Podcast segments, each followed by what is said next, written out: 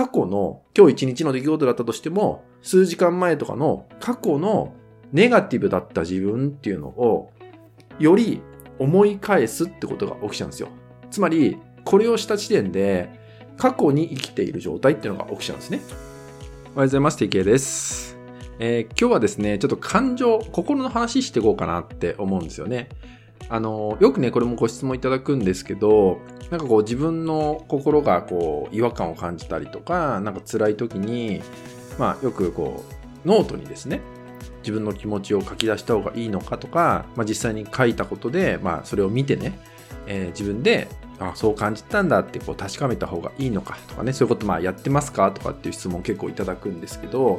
なんでこのノートに感情を書く、自分の感情をノートに書くっていうね、ことが果たしていいのか、それとも良くないのかって話を今日はしていこうかなって思うんですけど、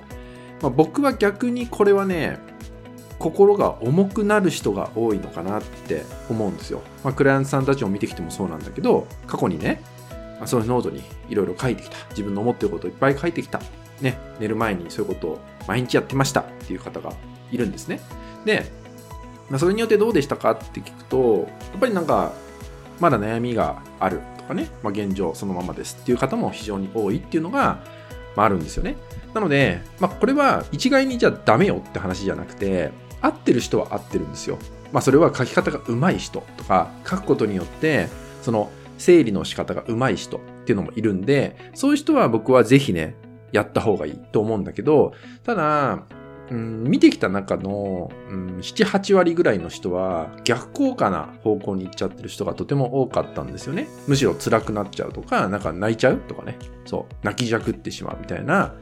まあ、そんな方が多かったなっていうのがあるんで、僕は逆に心を重くするかなって思うんです。自分の感情をノートに書き出す。まあ、今日こんなことがあってこういう気分になったっていうのを書き出すことは、逆に心を重くするっていうふうに僕は感じてる。まあ実際に僕も過去にそれやったことがあるんだけど、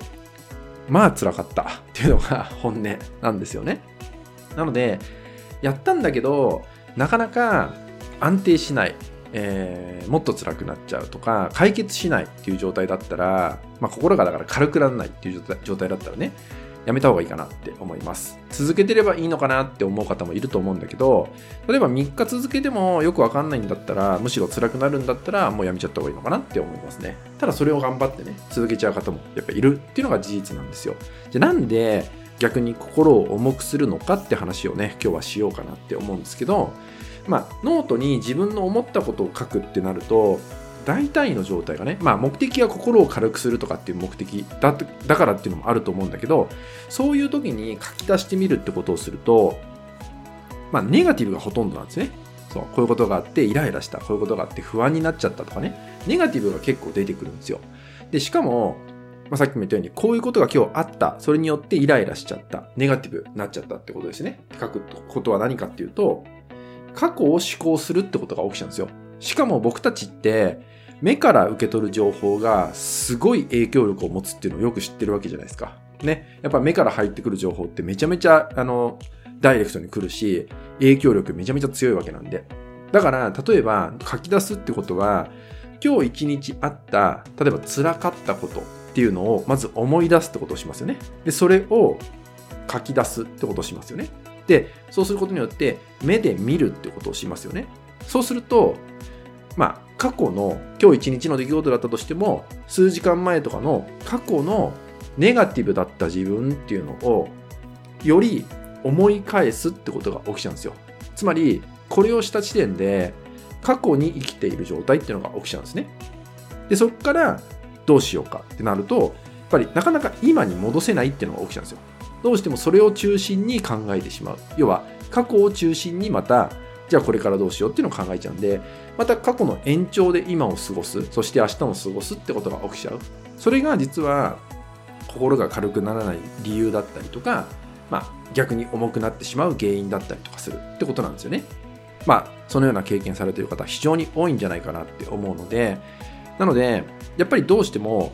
過去っていうのをたどるってことをしちゃって、しかもネガティブね、過去のネガティブをたどる。なおかつ、目からさらにそれを受け取る。ってことをすれば、それはダメージきますよ。負担もかかっちゃうし、より辛くなるのは当たり前ですよねってこと。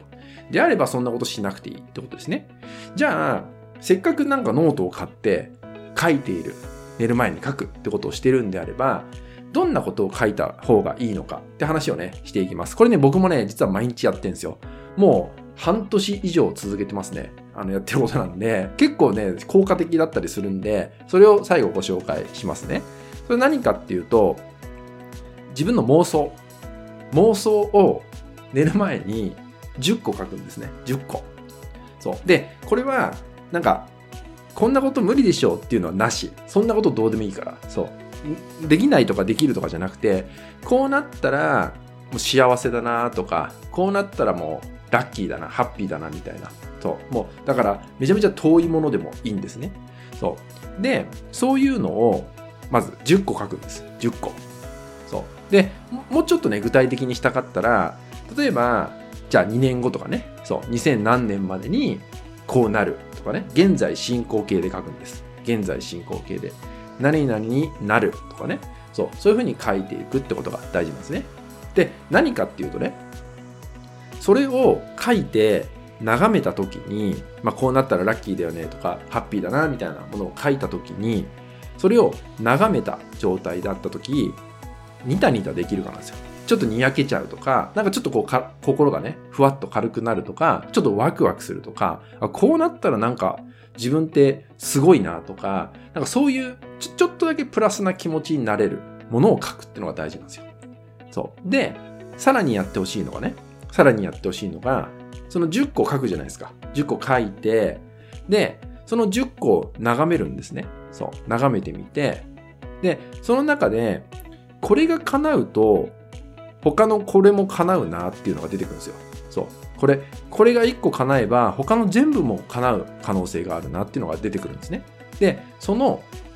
これが叶えば、あとも絶対に叶ってしまうっていう、これっていうのをピックアップ、一つピックアップして、それ、そこに丸をつけるんですね。そう。そこに丸をつける。で、これを、ま、達成するために、もしくはこういう自分になるために、明日は何をするのかっていうのを最後に、最後の行に書くってことをするんですね。一番最後の行に書いておくってこと。でもし、それが出てこなかったとしますね。そう。バーって10個書いて丸をつけて出てこなかったピンって出てこなかったとしたらもう寝ちゃってくださいそう寝てる間に考えてくれますそれをで朝起きた時に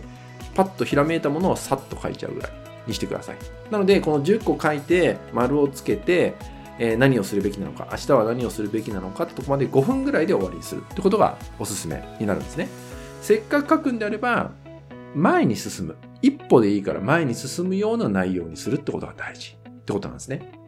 で、実はこれね、僕さっきも言ったけど、半年続けた結果、結構叶ってきたりするんですね、意外と。意外と結構叶ってるんですよ。気づいたら叶ってたみたいなことがあったりするんですよね。そう。なので、おすすめっていうのはそういうことなんですけど、ぜひ、やってみてください。そう。心の状態がまず変わってくると思います。や、やることによって、心の状態が変わってくるかなって思うので、なんか感情を頑張って思い出して、辛いことを書いて、なんかよりぐさぐさ来るよりは、